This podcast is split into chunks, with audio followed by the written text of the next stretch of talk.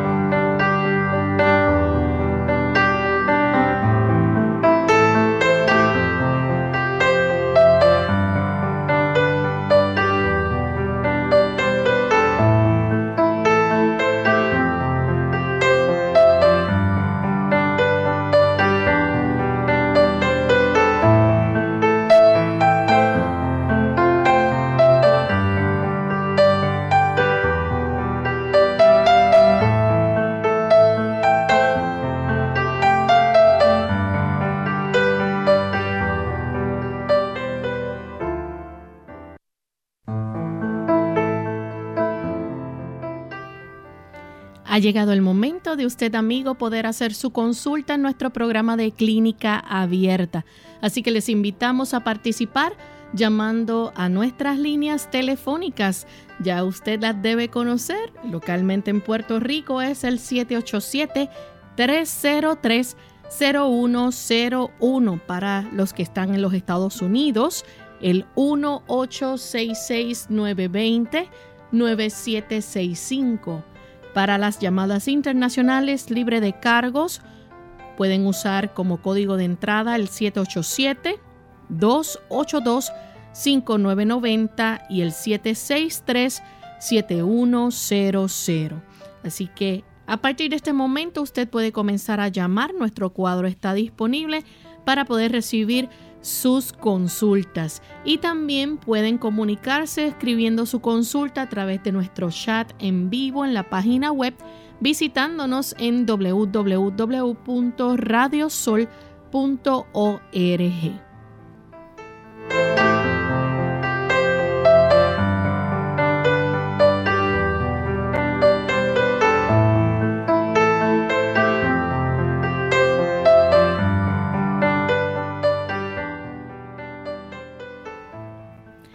Y es con mucha alegría que nuevamente tenemos esta oportunidad, amigos, para compartir con ustedes en otra edición más de consultas donde ustedes pueden participar y se convierten en el protagonista de nuestro programa. Brindamos esa alternativa para que puedan hacer sus consultas, sus preguntas al doctor Elmo Rodríguez y él con mucho gusto estará contestándoles y brindándoles un buen consejo. Así que les damos la bienvenida a todos, esperamos que puedan participar que puedan llamar y aquellos que no se puedan comunicar a través de la línea telefónica, les invitamos a que visiten nuestra página web a través del chat. También ustedes pueden participar escribiéndonos sus consultas. Enviamos saludos cordiales a todos aquellos que ya se encuentran conectados a través de nuestra red de clínica abierta. Y en especial queremos saludar a los amigos que nos escuchan a través de Radio Redención en Apopka, Florida, y también a través de Radio Esperanza 1280 AM que nos transmiten en diferido. Así que para ustedes un gran saludo. Damos también una cordial bienvenida a nuestro amigo el doctor Elmo Rodríguez. ¿Cómo está, doctor? Gracias a Dios, Lorraine. Muy contento de que el Señor pueda bendecirnos en esta hora y en este hermoso día Estamos felices de saber que Él es nuestro Dios y de que nosotros somos sus hijos, listos para nosotros obedecerle y amarle. Bien, pues vamos entonces en este momento a compartir el pensamiento saludable para hoy. Dice el pensamiento saludable, Jesucristo es el gran sanador pero desea que podamos cooperar con Él en la recuperación y el mantenimiento de la salud al vivir en conformidad con sus leyes. Debe haber una impartición de conocimiento acerca de cómo resistir la tentación en unión con la obra de educación en los que vienen a los sanatorios. Se debe despertar el sentido de su propia responsabilidad de obrar en armonía con el Dios de la verdad. El Señor nos ama, pero el Señor desea que nosotros asumamos nuestra responsabilidad, aun cuando haya instituciones dedicadas exclusivamente para la atención de la salud. No es esto un tipo de excusa para que las personas entiendan que tienen una gran responsabilidad en poder cuidar su cuerpo como entes individuales. Cada persona tiene que responderle al Señor por sí mismo. Y el hecho de que usted como hijo de Dios comprenda que debe cuidar el cuerpo porque es templo del Espíritu Santo es algo muy particular, muy esencial y muy pertinente en esta época en la que vivimos. Dios nos ayudará para nosotros poder tener la fuerza de voluntad en agradarle en todo, incluyendo la salud de nuestro cuerpo. Bien, estamos listos este momento para recibir sus consultas, así que de inmediato vamos con nuestra primera llamada que la hace Alba desde Toa Alta. Adelante, Alba. Buenos días, doctor. Muchas gracias por su programa. Eh, tenemos un hermano de la iglesia que sufre mucho de vértigo. Le da casi diario, tiene que estar bien en reposo. Toma algunas pastillitas, no recuerdo cuál es el nombre que me dijo, pero eh, le da bastante, muy a menudo, muy frecuente, así que a ver cómo le podemos ayudar con algún tratamiento natural. Gracias. Mire, mi recomendación va en la dirección en que esta persona, si es posible, vaya al otorrinolaringólogo. Él le va a hacer unas pruebas para determinar el tipo de vértigo que tiene.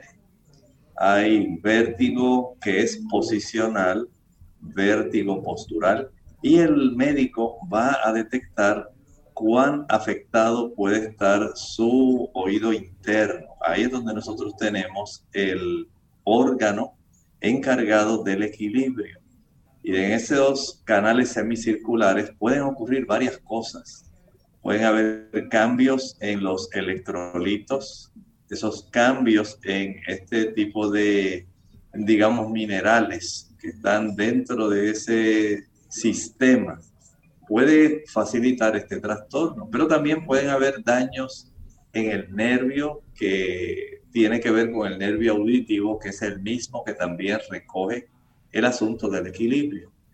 Y para esto, de acuerdo al tipo de vértigo que tenga, hay entonces, por ejemplo, ejercicios que deben hacerse para que esta persona pueda corregir Conozco personas que gracias a los ejercicios que se les enseña y lo que el otorrino ha encontrado al hacer los estudios pertinentes, le ayudan muchísimo sin necesidad de tener que tomar fármacos. Sin embargo, hay ocasiones cuando se precisa el uso de fármacos. Y hay personas que han visto mejoría al utilizar, por ejemplo, el té de jengibre pero no todos ven esa mejoría. Por lo tanto, haga esta cita para que usted pueda estar con el especialista de oídos, nariz y garganta y le puedan hacer este. Tenemos entonces a Gladys, ella nos llama de la República Dominicana. Adelante, Gladys. Bendiciones. Doctor, soy alérgica a la penicilina y tengo una alergia en mi cuerpo. ¿Puedo vacunarme contra el COVID? Gracias. Las personas que tienen algunos tipos de alergias, eh, en su caso, entiendo que sería menester poder hablar con su médico personal, y ver eh, si esta alergia, algunas personas dicen soy alérgica, pero sencillamente es porque la alergia en sí a veces le puede producir localmente algún tipo de malestar pero si es que usted se hincha, que le falta la voz, que se le cierra la zona de la tráquea, no puede respirar, se pone, digamos, una erupción rojiza en todo el cuerpo, pues ya el asunto es diferente. Algunas personas sencillamente porque en una ocasión le salió algún tipo de alergia, pues han notado que si ocurría en la niñez, a veces ya de adulto no le ocurre. Si usted tiene trastornos de su sistema inmunitario, las alergias son un tipo de reacciones excesivas en el sistema inmunitario. Lo preferible es que usted entonces se cuide, evite entonces el exponerse a situaciones que puedan generar. No quiere decir que todo usted le va a dar alergia, porque hay otros fármacos que no le producen alergia. Por eso le pido que si está a su alcance, usted primero vaya, consulte con su médico personal para que de acuerdo al historial que él genere y de otras alergias que usted pudiera padecer, puede entonces usted tomar la decisión si se la administra o no. Tenemos entonces a Alberto de la República Dominicana. Él pregunta algo para el acné, que le salen barritos muy grandes. Este asunto del acné podemos enfocarlo desde un ángulo que sea más hormonal, porque veo que es el aspecto que más influye. El ángulo hormonal tiene mucho que ver con la ingesta de grasas saturadas. Hay libros médicos que dicen que no tiene que ver, pero sí he observado que aquellas personas que ingieren una mayor cantidad de ácidos grasos saturados, especialmente los que provienen de fuentes animales, la calidad del aceite que producen las glándulas que producen sebo y que están asociadas con cada folículo del pelo que tenemos en la cara, en el vello fino que tenemos en la espalda y en otras partes del cuerpo, facilita un cambio en esa grasa que producen estas glándulas de sebo. Y entonces la calidad de esa grasa facilita que haya una serie de bacterias en la superficie de la piel que atraídas por esta variación en ácidos grasos fácilmente eh, estimulan el que pueda desarrollarse la pústula, la infección, el barrito, que la persona se aprieta para que salga esa colección de pus. Todo es sencillamente por este cambio en la calidad de los ácidos grasos.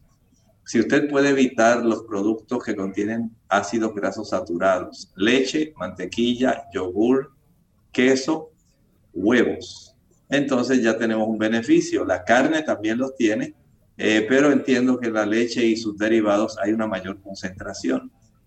Evítelos. Y de esta manera usted cambia la calidad de la grasa a una grasa mucho más saludable como la que encuentra en las nueces, las almendras, en el maní, en el coco, y aún así no debe exagerar su consumo. Por otro lado, la aplicación de agua caliente que abra los poros de la cara. Luego un buen jabón antiséptico y un enjuague con agua fría que ayuda a cerrar el poro. Facilita que haya una mejor actividad, digamos, local en la zona facial y de esta manera, una vez se cierra el poro, se aplica jugo de limón puro en esa área para evitar que las bacterias que normalmente viven en la superficie de la piel puedan volver a infectarle. También es necesario tener una buena cifra de vitamina D. Vaya al médico y pídale que le haga esta cifra de vitamina D sanguínea y una buena exposición al sol. Puede hacer baños faciales de sol una vez usted haya hecho su tratamiento, puede usted, después que haya secado el limón, puede usted exponer su rostro por lo menos unos 15, 20 minutos al sol y esto ayuda para dar una mayor fortaleza a la piel facial. Haga esto, ejercítese abundantemente y evite los productos ricos en grasas saturadas. Vamos a hacer entonces nuestra primera pausa y cuando regresemos continuaremos entonces con más de sus consultas. Ya volvemos. Artritis. Hola, les habla Gaby Zabalúa Godard con la edición de hoy de Segunda Juventud en la Radio, auspiciada por AARP. ¿Te duelen las rodillas cuando te levantas de la cama? ¿Te duelen las manos sobre el volante cuando manejas? Probablemente tengas artritis. El hombre prehistórico sufría de artritis en la humedad de su cueva. Los antiguos egipcios la sufrían en la sequedad de su desierto. Los investigadores enumeran factores genéticos, dieta, accidentes y virus como posibles causas, pero la cura aún se desconoce. La medicina moderna ha producido nuevas drogas como la acetaminofén, las drogas antiinflamatorias sin esteroides. Estas drogas, sin embargo, implican ciertos riesgos como daños estomacales y renales. Las drogas más llamadas inhibidoras, son efectivas para el dolor de la artritis, pero están siendo evaluadas por posibles riesgos cardiovasculares. Los estadounidenses gastan billones al año en tratamientos alternativos como la acupuntura. Los institutos nacionales de salud admiten que esta técnica resulta efectiva para algunas personas. Se supone que agujas ligeramente clavadas en ciertos puntos del cuerpo alivian el dolor. Sin embargo, algunos médicos no lo aceptan y exigen estudios que ofrezcan pruebas. Pero un paciente dolorido podría responder, yo voy a intentar cualquier cosa. El patrocinio de AARP hace posible nuestro programa. Para más información, visita aarpsegundajuventud.org.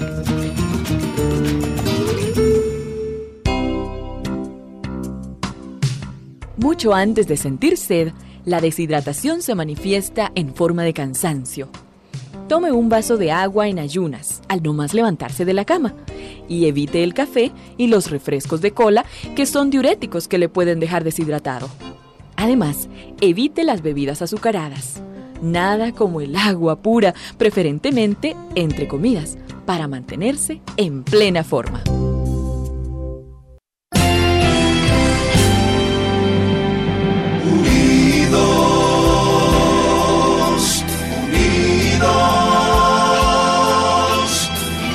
Unidos hacia el cielo, siempre unidos.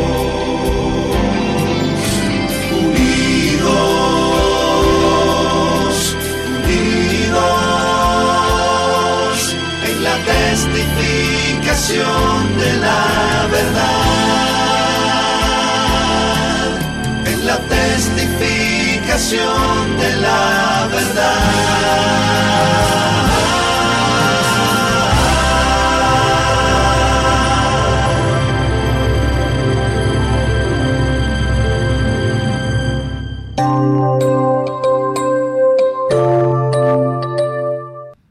Ya estamos de vuelta en clínica abierta, todavía tenemos espacio para llamadas, así que aquellos que tengan la oportunidad de llamar pueden hacerlo en este momento. Tenemos nuestro cuadro disponible, las líneas telefónicas son el 787-303-0101 para los Estados Unidos, el 1866-920-9765 para llamadas internacionales, libre de cargos, el 787 como código de entrada 282-5990 y 763-7100.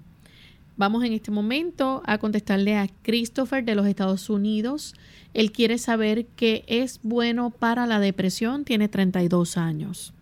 Bien, el asunto de la depresión no es algo tan fácil como tomarse una pastilla y limitarse a este factor. Hay que comprender que hay un tipo de acercamiento multifactorial. Número uno, estas personas deben comprender que los omega 3, 6, 9 son muy apropiados para ayudar en los asuntos relativos a la depresión.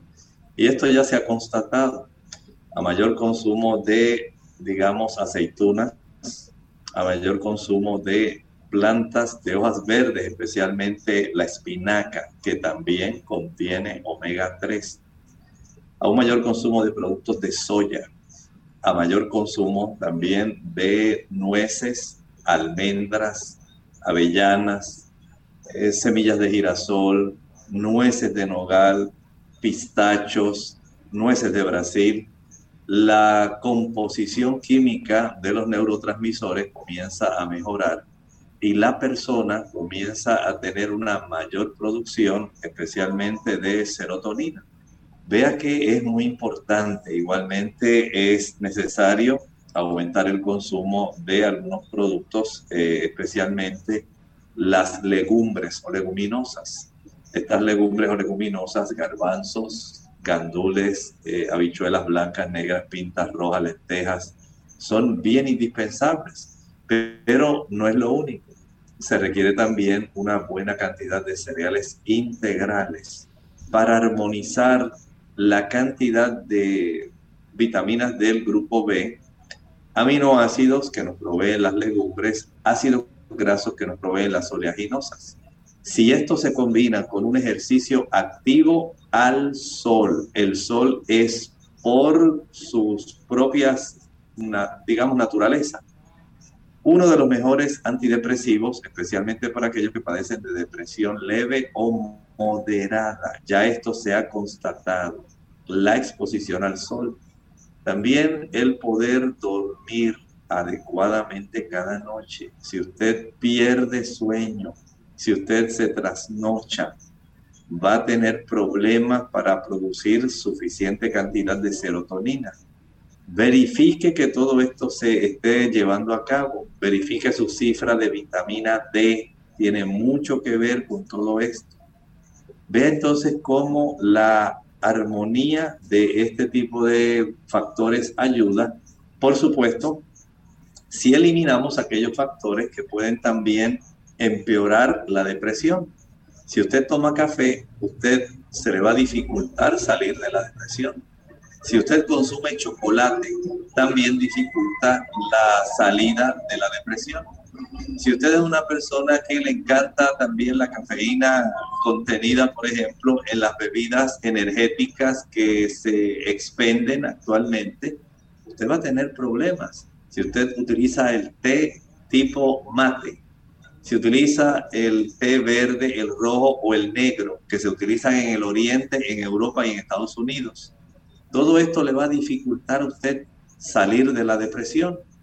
Es importante que vea estos ángulos y esto le ayudará para que usted pueda facilitar junto con su psicoterapeuta el beneficio en que usted se le puedan reducir los fármacos si los está utilizando y pueda tener la mayor oportunidad de recuperar nuevamente todo su funcionamiento eh, mental adecuado.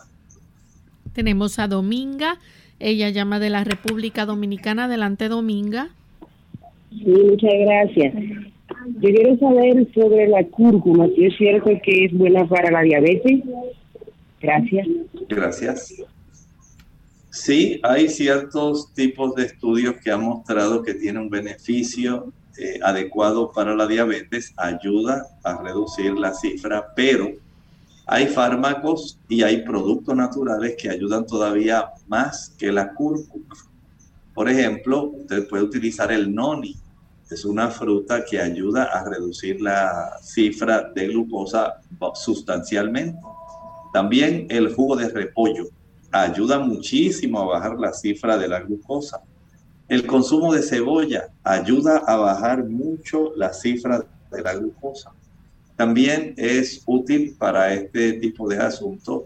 Por ejemplo, el cumbiamor, la mamórdica charantia, el sorosí, son sinónimos. Esta planta, que es una enredadera, que se obtiene silvestre, puede ayudar a reducir mucho el azúcar. El diente de león, especialmente la raíz. Estamos hablando del amargón, Taraxacum officinalis. Este tipo de producto, dandelion root, ayuda para que también se reduzca el azúcar. Pero nada reduce más el azúcar que tener la regularidad de la alimentación.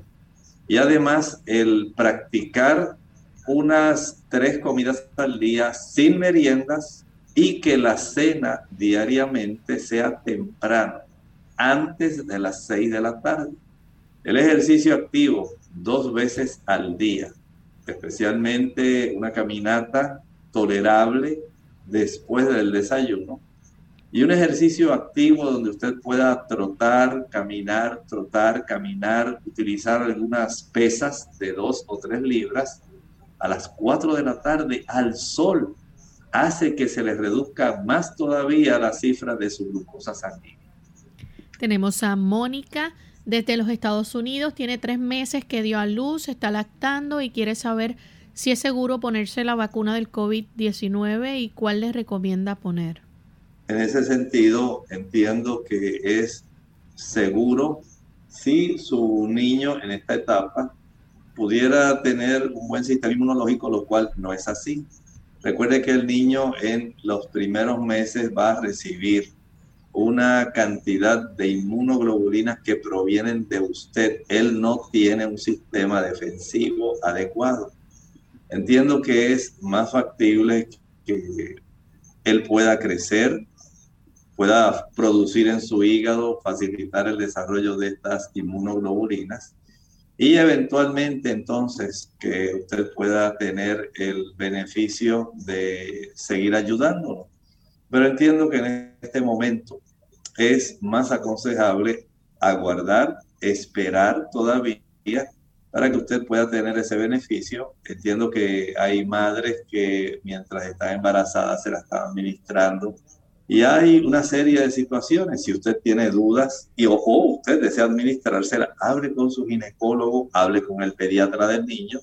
Estoy seguro que le pueden dar una mayor información más específica de acuerdo al historial suyo como madre, cómo ha sido su desempeño, digamos, de salud, cómo usted tuvo su embarazo, si usted tiene una buena alimentación, si usted tiene un buen estilo de vida todo eso va a decidir si usted definitivamente se la puede administrar o no en este momento. Hable con el pediatra, hable con su ginecólogo. Vamos entonces a contestarle en este momento a Elena Ramírez de la República Dominicana. 57 años, dice que cuando un especialista habla sobre la inmunidad alta y cómo afecta en la forma en que se desarrolla el COVID-19 en las personas, pone y como ejemplo que las personas con cáncer tienen síntomas menos agresivos, escuchar esa información le dejó confundida. ¿Puede por favor ayudarle a entender esto? A veces no hay una conciliación porque algunas personas, por el uso de algunos fármacos que pueden reducir la capacidad de defensiva del cuerpo, pueden ser en cierta forma algo perjudicial porque precisamente la vacuna va a estimular el sistema inmunológico. Y si esta persona no tiene un buen sistema inmunológico, pudiera resultar contraproducente.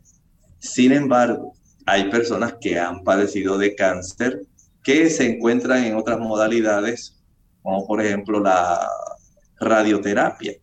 Y es muy diferente una persona que está utilizando medicamentos biológicos o que está usando inmunosupresores, porque todo depende del tipo de cáncer que tenga la persona. Entonces ya ahí, dependiendo del tipo de cáncer, viene entonces la capacidad de poder recibir o no esta, este tipo de inmunidad que se adquiere a través de la vacuna. Por lo tanto, igualmente, depende del tipo de cáncer, depende del tipo de tratamiento, hable con su oncólogo para ver si es adecuado para esta persona administrársela o no. Vamos en este momento a nuestra segunda pausa. Al regreso continuaremos contestando más de sus consultas y también a los amigos que quedan en el chat. Ardor de estómago. Hola, les habla Gloria Rojas con la edición de hoy de Segunda Juventud en la Radio, auspiciada por AARP. ¿Es usted uno de los 60 millones de americanos que sufren de ardor de estómago? El problema es que la sensación de ardor detrás del esternón puede asustarnos y hacernos creer que estamos sufriendo un infarto. La sensación de que le regresa la comida a la boca indica que su incomodidad se debe al ardor de estómago, un tipo de indigestión. La prevención es una manera de manejar esto. Haga un cambio en sus hábitos. Necesita rebajar de peso, dejar de fumar y comer porciones más pequeñas. Deshágase de la ropa que le queda apretada y que interfiere con su digestión, produciendo dolor. Después de cenar, trate de mantenerse derecho por un rato. Cuando se acueste, mantenga su cabeza en posición elevada. Quizás tomar una pastilla sea más fácil que cambiar su modo de vida. Si se repiten los episodios de ardor de estómago, quizás ya conozca los modos de tratamiento. Los antiácidos que se compran sin recetas médicas neutralizan los ácidos en el estómago, pero no pueden impedir el ardor. Para eso se necesitan bloqueadores de ácido que se toman antes de comer. Algunos bloqueadores de ácido también se pueden comprar sin receta médica. Nuestro programa se hace posible por el patrocino de AARP. Para más información visite aarpsegundajuventud.org.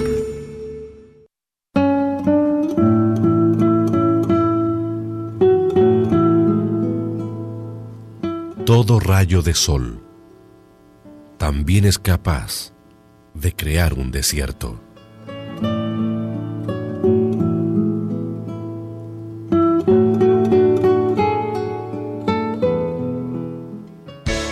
Unidos con un propósito, tu bienestar y salud. Es el momento de hacer tu pregunta llamando al 787-303-0101 para Puerto Rico, Estados Unidos 1866-920-9765 y llamadas internacionales al 787-763-7100 o al 787 282 5990. Clínica Abierta, trabajando para ti.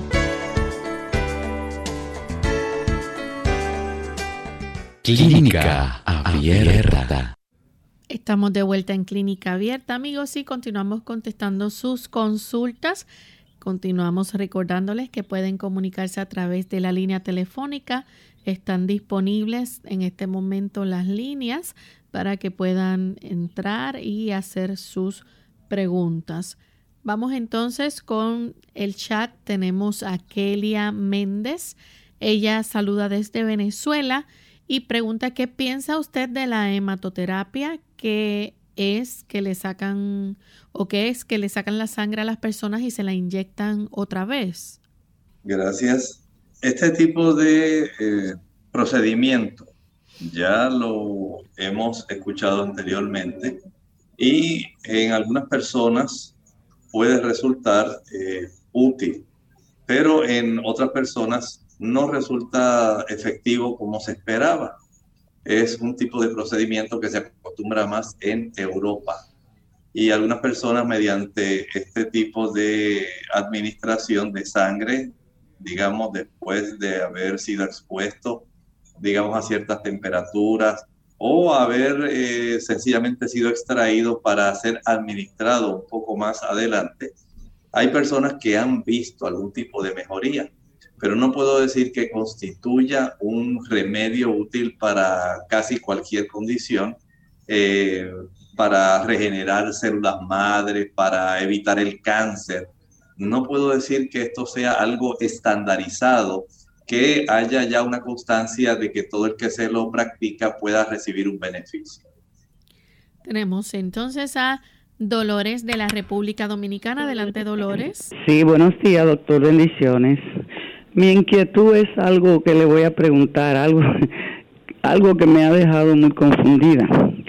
Eh, he encontrado, una sobrina mía se vacunó y, y he encontrado un magnetismo en la vacuna quisiera saber a qué se debe eso, porque le, le pegué una cuchara en el hombro y me atrajo la cuchara hacia el hombro, eh, se quedó pegada. eso me ha dejado confundida y por eso no me he vacunado. Yo sufro de lupo y soy una persona hipertensa y he tomado como una un miedo, un terror a eso por lo que comprobé. ¿Qué usted me aconseja? ¿Debo vacunarme? Tengo, tengo 65 años y tengo miedo, no sé qué voy a hacer. Le ruego a Dios que me ayude. Le escucho por la radio. Muchas gracias, Dolores. Mire, en realidad no hay ninguna constancia de que esto sea algo que esté ocurriendo, eh, digamos, He visto ya personas que salen en, especialmente en internet mostrando que sí, que el área pues se le pegó tal tipo de instrumento así metálico.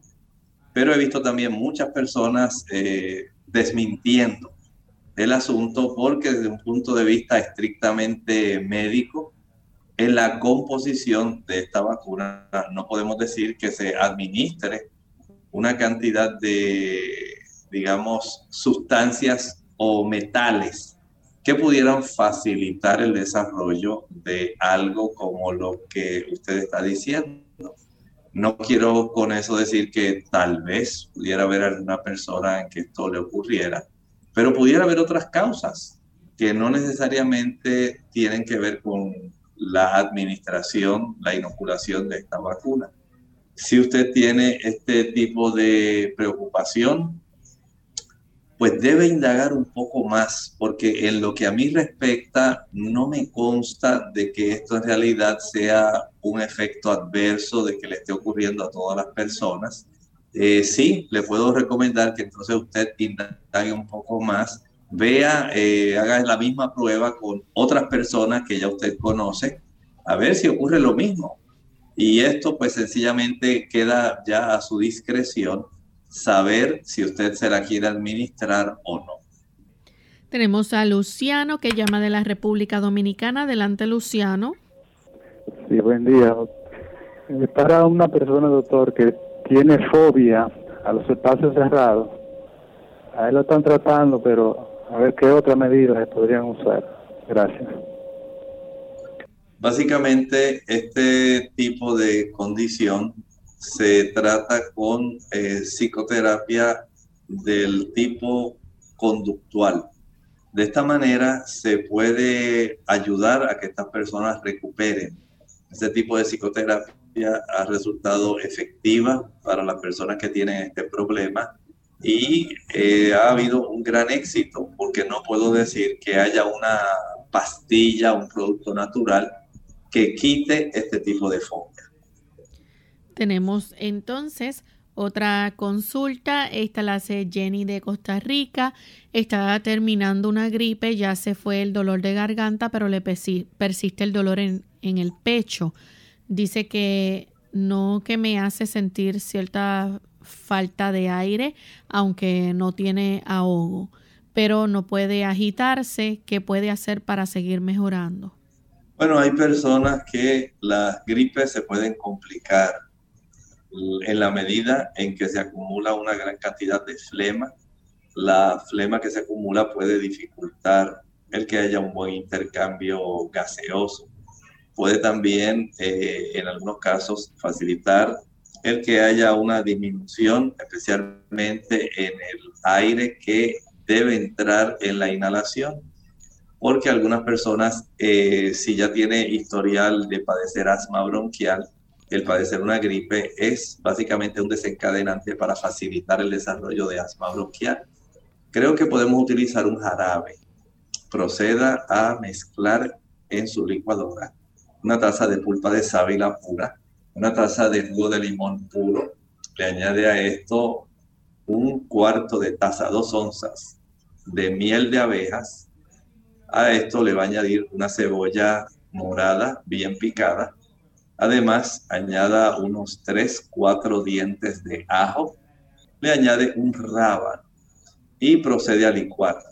Una vez licúe y cuele, vaya esto en, a, enváselo, refrigérelo para que tome dos cucharadas cada tres horas. Esto le va a ayudar mucho. Si también puede aplicarse una compresa caliente en el pecho ya sea una compresa eléctrica o no sea eléctrica, pero que usted la pueda calentar y se la administra, se la aplica sobre el pecho por lo menos 45 minutos cada tres horas. Esto también va a ayudar para que usted tenga una mejoría en su condición de salud. Tenemos entonces a Sonia de la República Dominicana. Adelante, Sonia. Bendiciones. Y una preguntita para el doctor. Este, yo soy una, una paciente operada de corazón abierto, cambio valvular. Entonces, yo tengo eh, una problemática en la dentadura periodontal. Entonces, a mí me tienen que supuestamente traerme los dientes. Y, o sea, los dientes, cuatro dientes de adelante. Entonces, mi cardiólogo dice que no se puede y este, me quieren hacer una limpieza y me dicen que tengo que que ponerme anestesia, entonces tengo que ir donde el cardiólogo a pedir, eh, tiene que dar el permiso para esa anestesia. Yo quiero que el doctor me, me hable un poco en cuanto a qué es lo que pasa con eso y si yo me puedo hacer esa limpieza y por qué no se pueden extraer los dientes. Gracias. Muchas gracias. Sí, es que se han hecho estudios donde las personas que tienen trastornos cardíacos, especialmente aquellos que tienen trastornos valvulares, pueden entonces sufrir mediante la extracción dentaria la oportunidad de que bacterias que están en el área oral, en la boca, fácilmente puedan acceder a la vía sanguínea del lugar donde le extraen la pieza o del lugar donde la cureta que hace la limpieza profunda de la raíz del diente puede lacerar y facilitar una puerta de entrada de bacterias que residen en la boca. Y estas bacterias muy fácilmente pueden alcanzar su corazón. Entiendo que el cardiólogo está tratando de protegerla pero usted desde el ángulo de su necesidad de una buena higiene oral, pues ve este otro tipo de situación. Creo que es sabio que usted hable con el cardiólogo a ver si hay algún momento en la etapa de su tratamiento en que haya la posibilidad de efectuarle a usted este tipo de higiene dental. Bien, la siguiente consulta la hace Gloria de Aguas Buenas. Adelante, Gloria. Sí, estoy llamando. Un saludo para ustedes, doctor. Para a ver si el doctor me da algo que, me sirva para el estómago, que me duele. Yo siento como que tengo algo ahí en la boca del estómago que me duele. A veces digo que podré tener una úlcera o una gastritis, porque a veces me duele también el pecho. Entonces yo me voy a hacer una estocopía, pero todavía no me ha llegado la, la cita. A ver qué me dicen. Muy bien, en realidad no podemos saberlo hasta que no se le haga su endoscopía. Podemos tan solo tratar de adivinar. Tal vez tenga alguna úlcera que se esté desarrollando. Tal vez haya una hernia en esa área, hernia esofágica, que puede estar facilitando el desarrollo de esta condición. Por lo tanto, la mejor garantía para saber con precisión lo que está ocurriendo lo constituye el que usted se haga su endoscopía. Pues ya sí sabemos de una manera definitiva si es que hay alguna herniación eh, esofágica, si es que además de eso tenemos gastritis, si hay esofagitis. ¿Qué está ocurriendo? Acuda primero a su médico y permita que le haga su estudio. Bien, tenemos entonces a Dania de la República Dominicana. Tiene dos meses que no le llega el periodo, tiene su cuerpo muy doloroso, está muy pesada ya que no es muy activa, tiene mucha ansiedad, solo quiere estar acostada con mucho sueño y se despierta con los ojos muy pesados, tiene 50 años, espera su, que le pueda ayudar. Bueno, si usted eh, está sexualmente activa, el médico ginecólogo siempre le va a ordenar primero una prueba de embarazo Además de eso, si saliera negativa, entonces le va a ordenar niveles hormonales para saber cómo están las cifras de su estrógeno sanguíneo y cómo está la cifra de los progestágenos. De esta forma se puede precisar mejor el trastorno que le está sucediendo. Si fuera necesario algún sonograma pélvico, especialmente enfocado hacia la zona de los ovarios mucho mejor.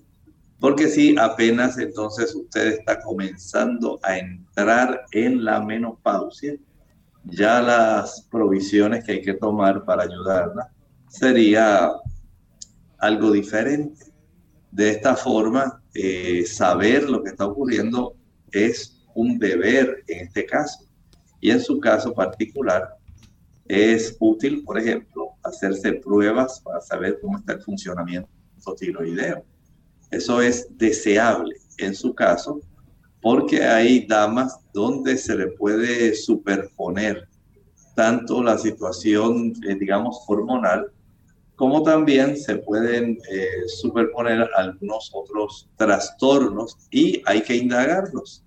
Si usted está sobrepeso, baje peso, porque el peso elevado va a constituirse, digamos, el tejido graso en un tipo de tejido glandular. Y este tejido glandular graso va a facilitar que usted eh, tenga trastornos que pueden ser fácilmente revertidos si usted baja peso y que pueden esos trastornos en el aumento de peso eh, facilitar que se desarrollen condiciones mucho más complejas. Bien, tenemos entonces a Vanessa desde los Estados Unidos, tiene hipertens hipertensión, debe ser, le dio COVID en diciembre, pregunta si se puede vacunar y cuál ¿cuál les recomienda? Bueno, si usted ya sufrió COVID, su cuerpo por lo menos se ha estimado que entre 3 y 6 meses va a tener básicamente la protección de haber desarrollado esa inmunidad natural que el cuerpo eh, va a desarrollar cuando lo invade algún tipo de germen en este caso el SARS-CoV-2, el COVID-19. Pero si usted tiene dudas, eh, puede solicitar una prueba de anticuerpos. Esta prueba de anticuerpos va a ser una evidencia para saber si usted todavía tiene esas defensas o ese tipo de eh, anticuerpos activos. Se le prueba la IgM y la IgG. Y una vez ya se sepa si existen o no este tipo de eh, anticuerpos, entonces ya usted puede tomar la decisión de bautizarse o no bautizarse, de perdón, de inmunizarse o no inmunizarse. Así que tenga esto en mente porque el asunto básicamente va a depender de si usted tiene o no los anticuerpos. Nuestra próxima consulta, este Marisol de Estados Unidos, hace dos meses que tuvo su bebé durante el parto dice que usó la inyección, la epidural, pero por, la rapidez le causó un dolor de cabeza, eh, dice un spinal headache. Me pusieron un blood patch, pero todavía sigue con los dolores de cabeza en el cuello. Eh, ¿Qué puede hacer y qué le puede, qué problemas en el futuro le puede traer esto? Bien, cuando se hace este tipo de bloqueo epidural, las damas, muchas de ellas se quejan de este dolor de cabeza. Y ese dolor de cabeza puede durar cierto tiempo. Aún usted puede ir con su ginecólogo, le puede notificar, porque es bueno que él tenga constancia de lo que ha estado ocurriendo para que él pueda tener registro de este tipo de situación porque usted no sabe si en el futuro eh, usted pueda nuevamente quedar embarazada y pueda entonces el médico volver a recomendarle hacerse este tipo de eh, bloqueo en esa área. Por lo tanto, eh, vaya, notifíquele. Lo que puedo decirle es que puede utilizar agua de limón sin azúcar. Por cada litro de agua puede exprimir dos limones grandes y esto le ayuda para que haya un aceleramiento en el aclaramiento de este tipo de anestesia que es muy afín al sistema nervioso central. De esta manera usted, aunque demore un poquito, pero puede, puede ir notando mejoría. Puede también sumergir sus pies en el agua más caliente que pueda hasta la profundidad de los tobillos y aplicar una bolsa de hielo al mismo tiempo que está sumergiendo sus pies en agua caliente, caliente que no se vaya a quemar, pero que esté calientita. Mientras sumerge los pies en esa agua caliente, se aplica la bolsa con hielo en la cabeza. Esto debe ayudar a reducir el malestar del dolor de cabeza y va a ayudar para que usted sienta una mayor comodidad. Tenemos entonces a Ángela de la República Dominicana. Adelante, Ángela. Sí, buenos días. Buen día. Quiero hacer una pregunta sobre una joven que tiene 29 años. Ha ganado mucho peso, tiene el DIU puesto y además Ella le han crecido mucho los senos, tiene seis meses que no le da la menstruación. ¿Qué puede recomendarle el doctor, por favor? Bueno, le podemos recomendar que vaya al ginecólogo y le hagan la prueba de embarazo. Puede suceder que aún con el dispositivo intrauterino pueda quedar así, eh, embarazada. Recuerde que hay situaciones que, ah, vamos a decir, ocurren excepciones, aun cuando tiene el dispositivo intrauterino, de tal forma que vaya cuanto antes para que él practique este tipo de prueba sanguínea y esto le ayuda rápidamente para tener certeza de lo que está ocurriendo. Bien, todavía hay tiempo disponible para aquellas personas que quieran hacer su consulta. Tenemos el cuadro libre de llamadas en este momento. Pueden comunicarse para aprovechar estos últimos minutos que nos quedan y poder participar haciendo su consulta. Queremos entonces aprovechar estos últimos minutos, doctor, para que usted pueda entonces brindar a nuestros amigos consejos sabios en cuanto, ¿verdad? Esta, las últimas informaciones que han salido en cuanto al COVID-19 y cómo nosotros podemos seguir cuidándonos. Claro que sí. Sabemos que las últimas noticias especialmente están enfatizando en la proliferación de la variante Delta. Esta variante que es la que proviene de la India está siendo básicamente la variante que está comenzando a dominar en muchas áreas de Estados Unidos y en muchos países. Tenemos países cercanos donde este tipo de variante está trayendo problemas de repunte nuevamente como si fuera la cepa original, la cepa de Wuhan. Y aún eh, hay personas que están muy preocupadas, eh, personas que están temerosas de que esta variante, al ser diferente, pudiera básicamente alcanzarles. Y lo cierto es que sí, le puede alcanzar esta variante mucho más infecciosa. Y se ha encontrado que la letalidad es básicamente el doble. No quiere decir que todo el que la sufra se va a morir, pero la oportunidad de que la persona que se complica pueda morir es mayor. Por lo tanto, usted tiene que estar atento a los informes que se puedan estar brindando en relación a las variantes. Por supuesto, hay ya pronunciamientos desde el punto de vista en que la vacuna actual eh, pudiera estar cubriendo, digamos, bastante cómodamente, no tiene una eh, capacidad de protegerlo a usted, eh, digamos, como un 93, 94%, es menor pero hay cierto tipo de protección. Por supuesto, entendemos que hay algunas otras variantes que también están proliferando, aunque esta es la que está predominando eh, en los repuntes en muchos lugares de Estados Unidos y en otros países. Hay que tener en cuenta todo el panorama. Usted tiene que seguir usando su mascarilla, debe seguir manteniendo el distanciamiento, la higiene, el que usted mantenga su sistema inmunológico es algo muy deseable. Recuerde que el sistema inmunológico nuestro debe estar lo más eh, al filo posible de la protección nuestra, independientemente de cuál variante sea. Usted tiene esa responsabilidad de usted cuidarse, de activar los mecanismos que Dios ha dispuesto para que usted pueda ser protegido.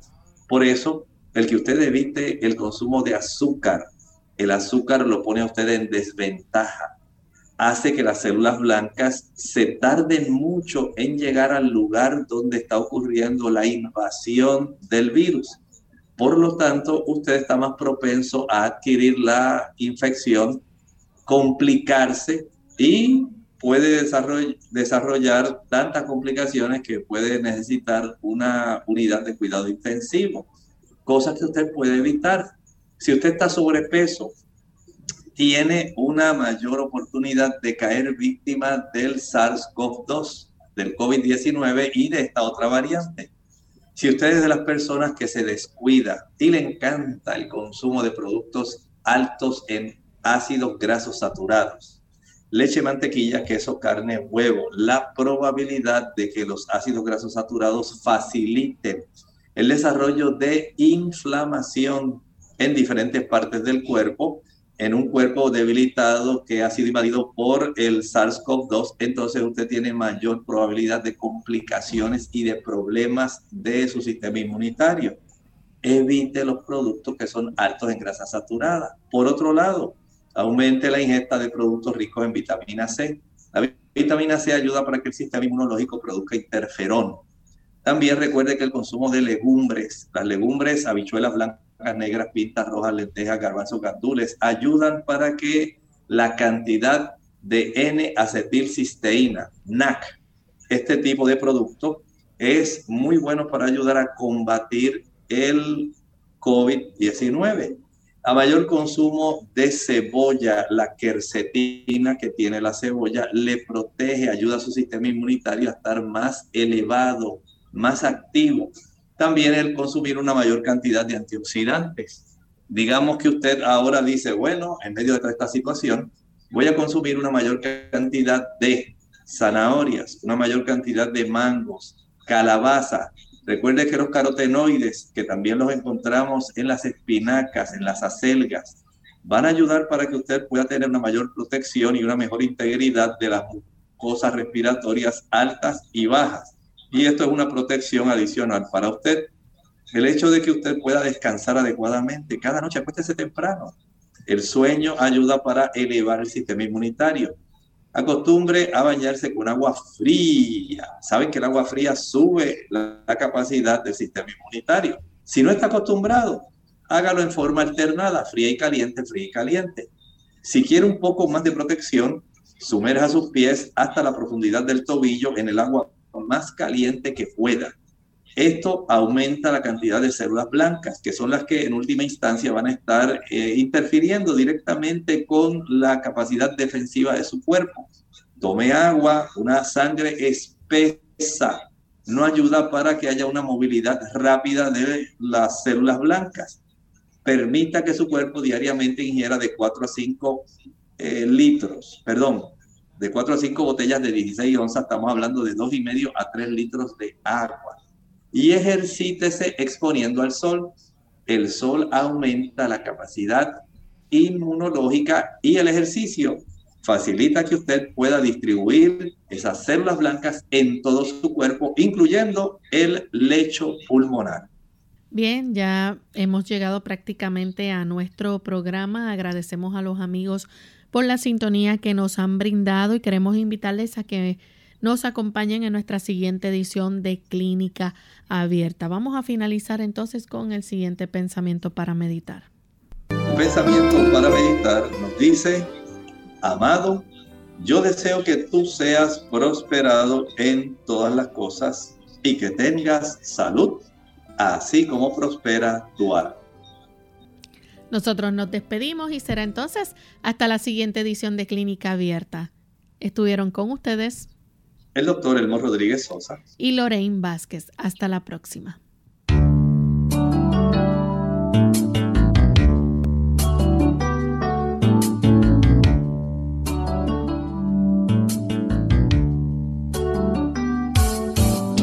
Clínica Abierta. No es nuestra intención sustituir el diagnóstico médico. Antes de poner en práctica cualquier consejo brindado en este programa, usted debe consultar con su médico. Hasta la próxima.